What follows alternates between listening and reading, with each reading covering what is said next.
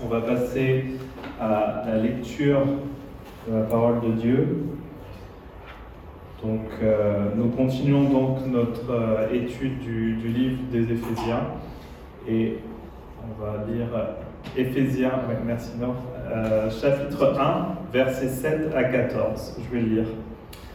En lui, par son sang, nous sommes rachetés, pardonnés de nos fautes, conformément à la richesse de sa grâce. Dieu nous l'a accordé avec abondance, en toute sagesse et intelligence. Il nous a fait connaître le mystère de sa volonté, conformément au projet bienveillant qu'il avait formé en Christ pour le mettre à exécution lorsque le moment serait vraiment venu, à savoir de tout réunir sous l'autorité du Messie, aussi bien ce qui est dans le ciel que ce qui est sur la terre. En lui, nous avons été désignés comme héritiers, ayant été prédestinés suivant le plan de celui qui met tout en œuvre conformément aux décisions de sa volonté, pour servir à célébrer sa gloire, nous qui avons par avance espéré dans le Messie. En lui, vous aussi, après avoir entendu la parole de la vérité, l'évangile qui vous sauve, en lui vous avez cru et vous avez été, vous avez été marqué de l'empreinte du Saint-Esprit qui avait été promis. Il est le gage de notre héritage en attendant la libération de ceux que Dieu s'est acquis pour célébrer sa gloire. Bienvenue à l'église de la Croix-Rousse. Je suis Daniel, euh, je suis l'un des pasteurs ici. Euh, cet après-midi, nous continuons notre lecture dans la deuxième partie de notre première série sur Éphésiens. Une lettre que Paul a écrite à l'église d'Éphèse vers 62 après Jésus-Christ, alors qu'il était en prison à Rome. Donc, Paul est comme, Paul est comme le célèbre entraîneur de basketball de UCLA, John Wooden, qui a remporté 10 championnats nationaux de basketball dans les années 60 et 70. Donc, ça c'est pourquoi j'ai amené mes chaussettes cet après-midi. Elles sont un peu sales parce que j'ai les utilisées vendredi et on n'a pas encore. Je désolé. Mais chaque année, lors de leur premier entraînement, l'entraîneur et montrer aux athlètes qui jouaient au basket depuis plus de des années comment enfiler correctement leurs chaussettes. Comment enfiler correctement leurs chaussettes. Parce qu'ils voulaient souligner l'importance des principes fondamentaux du basketball. L'importance des principes fondamentaux du basketball. Donc l'apôtre Paul, dans ses 14 premiers versets et dans une très longue phrase, nous donne les fondements de la foi chrétienne. Lorsque nous avons étudié les six premiers versets lors de la dernière célébration, Josh nous a rappelé la bénédiction trouvée en Dieu le Père. Avant la création de ce monde, notre Dieu souverain nous a choisis et adoptés afin que nous puissions nous épanouir dans une vie en lui. Non pas à cause de quelque chose que nous avons mérité, parce que nous avons fait quelque chose pour eux ou pour lui, mais à cause de sa grâce seule. Donc cet après-midi, nous verrons comment Dieu nous a choisis, la puissance de la, la puissance de la rédemption en Jésus et l'assurance trouvée dans le Saint-Esprit. Donc le premier point, c'est la rédemption par le Fils Jésus-Christ. Ben, pardon. La rédemption par le Fils Jésus-Christ. Le thème de la rédemption est utilisé dans plusieurs films. Grand Torino, Impitoyable, Un jour sans fin ou Les évadés.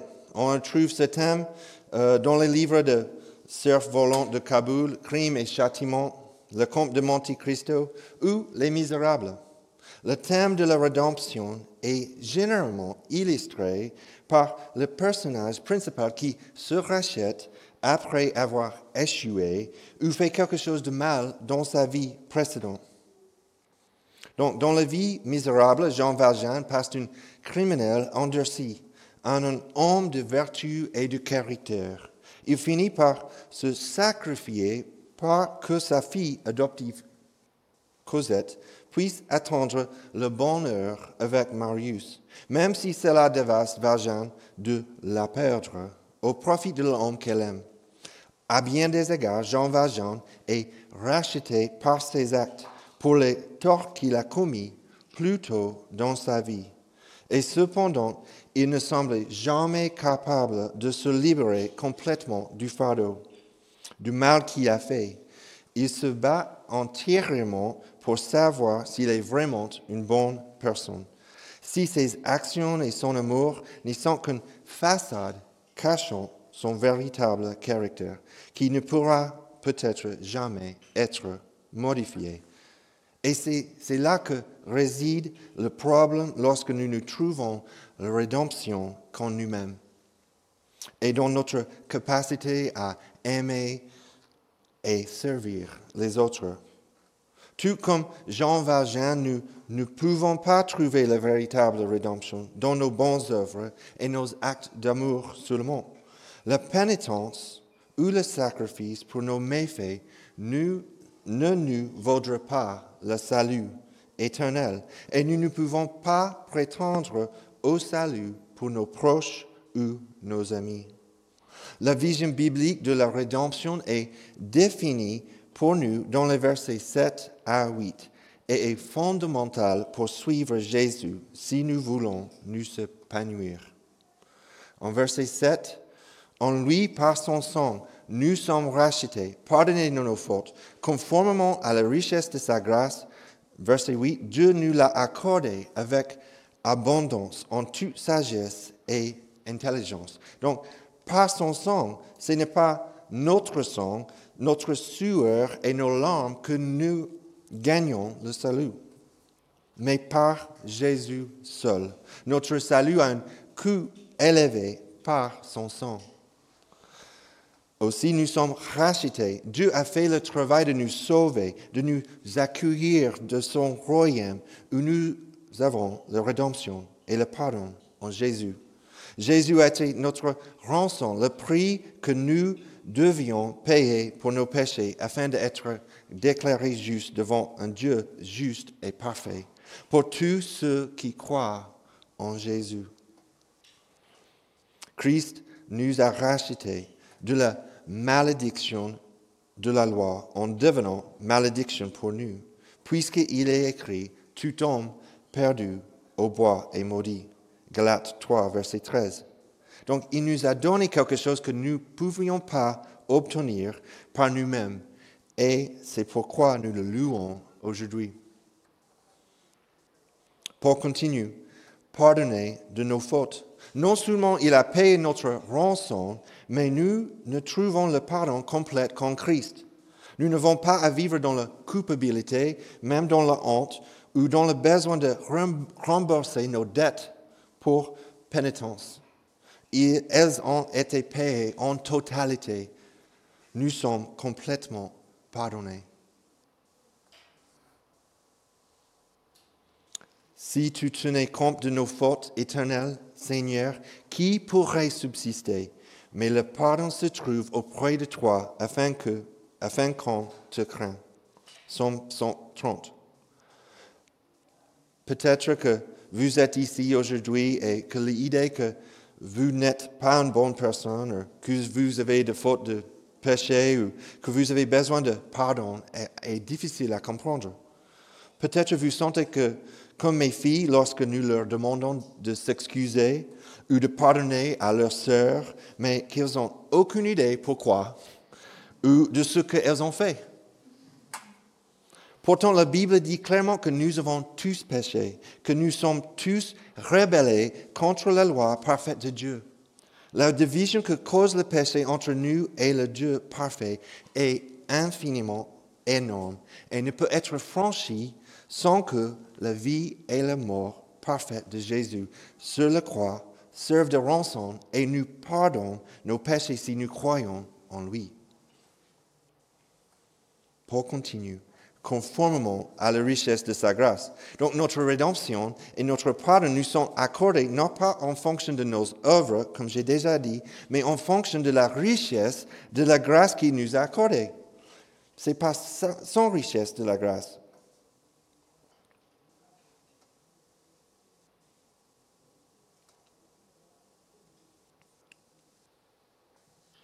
Donc, c'est pourquoi c'est vraiment une grâce infinie. Et c'est une douce mélodie d'entendre qu'il vient sauver même un homme comme moi.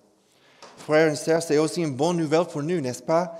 Nous ne devons pas vivre dans la culpabilité et l'an tous les jours, parce qu'il y a une grâce en Jésus. Il y a des richesses de sa grâce et que nous pouvons vivre parce que nous sommes déclarés justes. Justes. Romains 3, 23 à 24, tous sont péchés, ils sont privés de la gloire de Dieu et ils sont gratuitement déclarés justes par sa grâce, par le moyen de la libération qui se trouve en Jésus-Christ. Pour continuer en verset 8, Dieu nous l'a accordé avec abondance en toute sagesse et intelligence. Dieu nous donne la sagesse et la compréhension pour savoir comment vivre à la lumière de son plan rédempteur. Il ne nous donne pas juste un petit peu, pas juste un petit peu, mais il, nous donne avec abondance. Mes frères et sœurs, la question aujourd'hui est de savoir si nous croyons avoir, avoir besoin d'un rédempteur. Croyons-nous que le Christ nous a rachetés? Croyons-nous dans le fait que le Christ est notre rançon? Croyons-nous qu'il est totalement payé pour notre péché par son sang précieux afin que nous puissions vivre et nous épanouir dans une relation avec lui. Verset 9 et 10. Il nous a fait connaître le mystère de sa volonté conformément au projet bienveillant qu'il avait formé en Christ pour le mettre à exécution lorsque le moment serait vraiment venu, à savoir de tout réunir sous l'autorité de Messie, aussi bien ce qui est dans le ciel que ce qui est sur la terre. Donc, Sally Lloyd Jones a dit dans son livre, La Bible te raconte Jésus, c'est une bonne ressource pour la famille. Il y a beaucoup d'histoires dans la Bible, mais toutes les histoires racontent une grande histoire. L'histoire de la façon dont Dieu aime ses enfants et vit, vient les sauver. Il fait toute la Bible pour raconter cette histoire. Et au centre de l'histoire, il y a un bébé il y a un bébé et chaque histoire de la Bible murmure son nom. Toutes les histoires que l'on trouve dans les 66 livres de la Bible atteignent le point culminant en Jésus. L'histoire va quelque part, mais le plan de Dieu et le mystère révélé est que Dieu désire en toutes choses en Christ. Désire unir toutes choses en Christ, les choses du ciel et les choses de la terre. L'univers gémit pour la rédemption. Le paradis a été perdu en Adam, et mais sera restauré en Christ. En effet, toutes les promesses que Dieu a faites trouvent leur oui en Jésus. Et les promesses de Dieu sont à la fois personnelles et cosmiques. L'évangile ne consiste pas principalement à ce que nous allions au ciel lorsque nous mourrons, mais à ce que le ciel vient sur terre après la destruction de la mort. Notre Père minera à bien toutes les bonnes choses qu'il a commencées en nous et dans sa création. Au moment opportun, Dieu a envoyé Jésus comme sacrifice pour notre péché. Dans la plénitude des temps, il le renverra pour achever de faire toutes choses nouvelles. Jusque-là, la filiation et l'héritier nous définissent. Et nous sommes certains que Dieu et à l'œuvre en toutes choses pour accomplir ses desseins rédempteurs en Jésus. Deuxième point, l'assurance du Saint-Esprit, versets 11 à 14. Dans le verset 11 à 14, nous voyons l'assurance que dans le Saint-Esprit et comment il nous scelle, l'Esprit promis et garantit notre héritage. Il y a très peu de choses dans ma vie qui, qui viennent avec une garantie, achetée par quelqu'un d'autre, et qui m'ont été donnés gratuitement. Pourquoi avons-nous ce héritage et comment faisons-nous maintenant partie de la famille de Dieu? Paul explique que nous avons un statut et un avenir selon le dessein souverain de Dieu. Verset 11.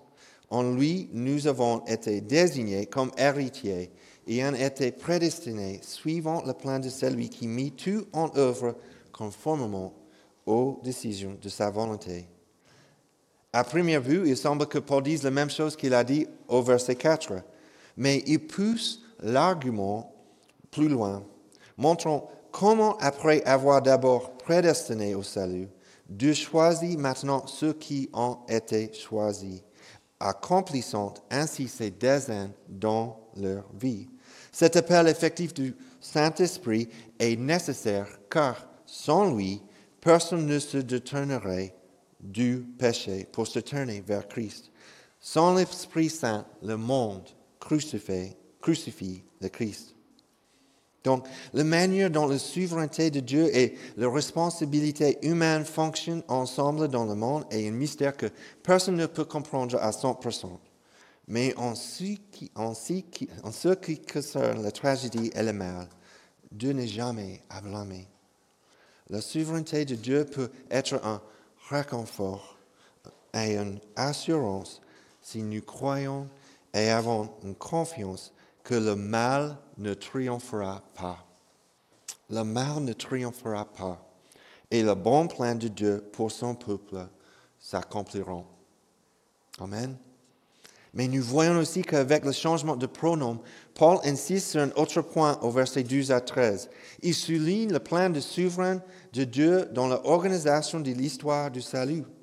Paul dit que l'héritage du Seigneur n'est pas limité aux croyants juifs, ce n'est pas seulement leur garantie, mais c'est la nôtre en Christ par le Saint-Esprit que nous est donné par Dieu.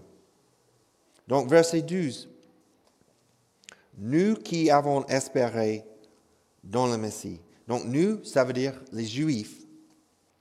Mais en verset 13, en lui vous aussi, l'évangile qui vous sauve, en lui vous avez cru et vous avez été marqués. Vous aussi, ça veut dire les non-juifs. Mais en verset 14, Paul dit, notre héritage, il est le gage de notre héritage. Donc ça veut dire les deux groupes ensemble les deux groupes également. Donc Dieu nous a réconciliés, juifs et non-juifs, par l'œuvre de Christ. Il n'y a pas de de second zone dans le royaume de Dieu. Tous les croyants sont la propriété de Dieu, rachetés pour sa gloire. Donc, les non-juifs peuvent être assurés de leur statut privilégié par l'œuvre de l'Esprit dans leur vie, et nous sommes les non-juifs. Nous avons l'assurance de notre salut car tous ceux qui croient en lui sont sauvés grâce à l'Évangile.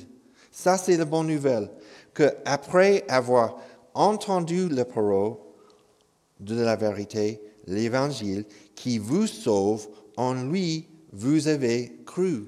Toute personne, quelle que soit son origine, juif, non juif, riche, pauvre, gauche, droite, américain, français, famille musulmane, famille catholique, hétéro, homosexuel, célibataire, marié, divorcé, jamais marié, jeune professionnel, même balayeur de rue.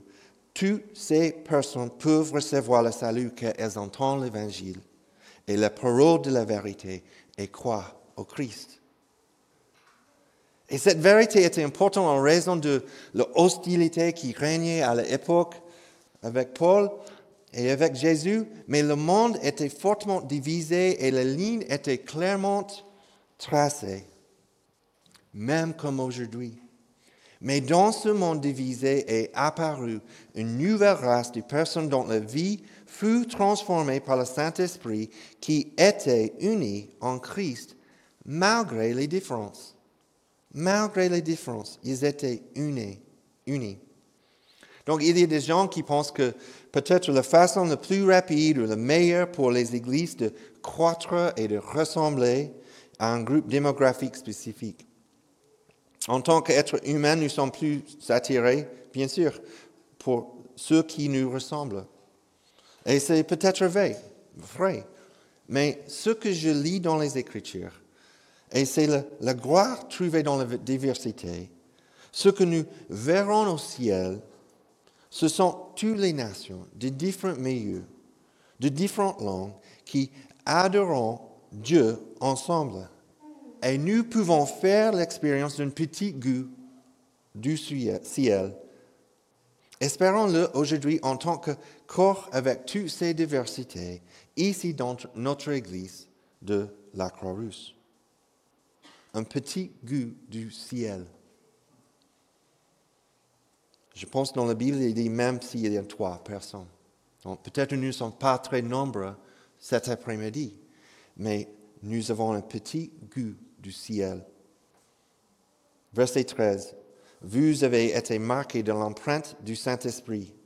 Donc, un sceau était une marque de propriété. Il était utilisé bien sûr pour les esclaves, mais aussi était marqué au feu rouge par le maître pour dire qu'il était utilisé pour le bétail. Les propriétaires protégeaient leurs biens de vol en les marquant. Ces sceaux étaient tous externes. Vous voyez, c'est tous externes. Mais notre sceau est interne. Le Saint-Esprit est l'affirmation de Dieu que nous lui appartenons vraiment. Un sceau signifie également que l'authenticité d'un objet ou d'un document. N'essayez pas de vous rendre visite à la préfecture avec ces documents qui n'ont pas de sceau officiel. Ça ne marche pas. Je comprends, je, connais bien. Ils ne les accepteront pas. Le Saint-Esprit est notre sceau qui indique que nous sommes acceptés par Dieu comme étant authentiques et que nous portons ce sceau royal en tant qu'enfants de Dieu. Et aussi un sceau est également utilisé pour sécuriser quelque chose. Et cela semble être le sens ici, alors que les trois sont vrais bibliques. Mais l'Esprit Saint sécurise le chrétien dans sa nouvelle foi et sa nouvelle relation. Cela se traduit par l'idée que l'Esprit est un dépôt ou un compte garantissant notre héritage jusqu'à notre rédemption complète. Avant d'acheter notre première maison aux États-Unis, comme beaucoup d'entre vous, nous avons dû verser un compte. Dieu, Dieu nous donne l'Esprit comme un compte pour la maison éternelle que nous avons déjà en lui aujourd'hui et dont nous ferons pleinement l'expérience après son retour et la restauration du monde. Il termine le verset 13 avec ces mots qui avaient été promis. Le prophète de Jésus en parlait de jour où l'Esprit serait envoyé. Dans l'Ancien Testament, c'est mon esprit que je mettrai en vous. Ainsi, je vous ferai suivre mes prescriptions, garder et respecter mes règles. Mais aussi, Jésus parle aussi de la présence de l'Esprit qu'il enverrait. Cependant, je vous dis la vérité, il vaut mieux pour vous que je m'en aille. En effet, si je m'en vais pas, le défenseur ne viendra pas vers vous. Mais si je m'en vais, je vous l'enverrai. Nous ne sommes pas seuls. Vous n'êtes jamais seuls. Dans la vallée de l'ombre de la mort, Dieu, Dieu est toujours avec vous en vérité et en esprit. C'est une promesse que Dieu a déjà accomplie pour que nous puissions expérimenter ici sur terre, comme j'ai déjà dit, un petit goût de sa gloire que nous n'avons pas pleinement expérimenté comme nous le voyons au verset 14. Parce qu'il est le gage de notre héritage en attendant la libération de ce que Dieu s'est acquis pour célébrer sa gloire. L'Esprit est le premier versement ou le compte prévu pour la gloire à venir. Jean Stott a dit, Dieu ne se contente pas de nous parler de quelque chose dans le futur, il amène l'avenir dans le présent afin que nous puissions goûter à ce que sera l'avenir. Qui ne veut pas, qui ne veut pas goûter à ce genre de présence? Pas seulement dans notre culte le dimanche, mais dans notre vie quotidienne de ce côté-ci du ciel. Mais il y a aussi une mise en garde. Lorsque nous tournons notre attention vers les questions Avez-vous le Saint-Esprit? Avez-vous une seconde expérience du Saint-Esprit? Avez-vous reçu le don de langue ou tout autre don? Ce genre de questionnement souligne que l'Église va vers la division. Pourquoi? Parce que lorsque l'Église se souvient que le rôle de l'Esprit est de glorifier Christ, l'Église se souvient que le rôle de l'Esprit est de glorifier Christ. Alors, toutes les autres activités du Saint-Esprit, c'est chouette. Les sanctifications, l'inspiration, les dons spirituels, même l'œuvre de la création et tout ce qui pourrait être mentionné. Mais sont vus dans ce cadre, glorifier Christ. Et l'Église se ressemble autour de Jésus. Au verset 6, Paul parle de la bénédiction que nous avons reçue pour que nous célébrions la gloire de sa grâce. Au verset 12, Paul partage à nouveau pour servir à célébrer sa gloire. Et encore une fois, au verset 14, pour célébrer sa gloire. Paul dit que ces bénédictions sont la louange de la gloire de Dieu. Glorifiez-vous Jésus dans tout ce que vous dites et par votre façon de vivre Pour moi, il est facile de penser que vivre pour la gloire de Dieu est un devoir. Mais que se passerait-il, chère Église, chers frères et chères sœurs, si nous considérions que cela fait partie de la manière dont nous sommes bénis? Nous pouvons nous épanouir, épanouir non seulement dans les bons moments, mais aussi lorsque les murs se referment et que l'on a l'impression de ne plus pouvoir respirer. Quand vous ne savez plus comment avancer, nous avons un Père aimant, Dieu, un Fils sacrificiel, Jésus, qui n'est pas seulement de notre côté, mais qui travaille en nous par le Saint-Esprit et nous transforme, quelles que soient les circonstances auxquelles nous sommes confrontés aujourd'hui ou bien demain. Et pour cette raison, il n'y a rien d'autre à faire de se reprendre, rejoindre Paul dans l'adoration et de déclarer ses louanges à nous-mêmes, à nos frères, à nos sœurs dans l'Église locale, à nos voisins et aux nations qui ne l'adorent pas. Dieu appelle les nations à le louer pour son puissant salut. Scott Soul a dit, chaque aspect de notre vie doit déclarer la gloire, la grâce et la bonté de Dieu. Comme Paul, nous devons aussi être des adorateurs avant d'être des ouvriers, maintenant et pour toujours. Bon, on verra, le reste de Vision va nous montrer pourquoi et comment vivre de cette manière. Dieu le Père nous a choisis et Dieu le Fils nous a rachetés par sa rédemption pour que nous soyons sauvés. Et le Dieu Esprit nous rassure pour que nous puissions épanouir. Amen.